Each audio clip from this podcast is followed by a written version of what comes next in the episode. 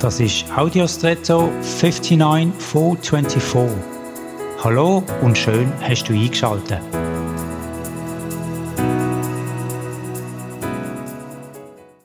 Eigentlich findet der Türrahmen meines Wissens noch kaum Beachtung. Wenn denn Türen?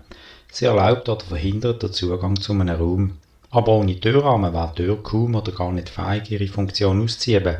Wenn nämlich die Tür nicht im Rahmen ist, passt sie gar nicht wirklich und sie kann nicht geschlossen werden.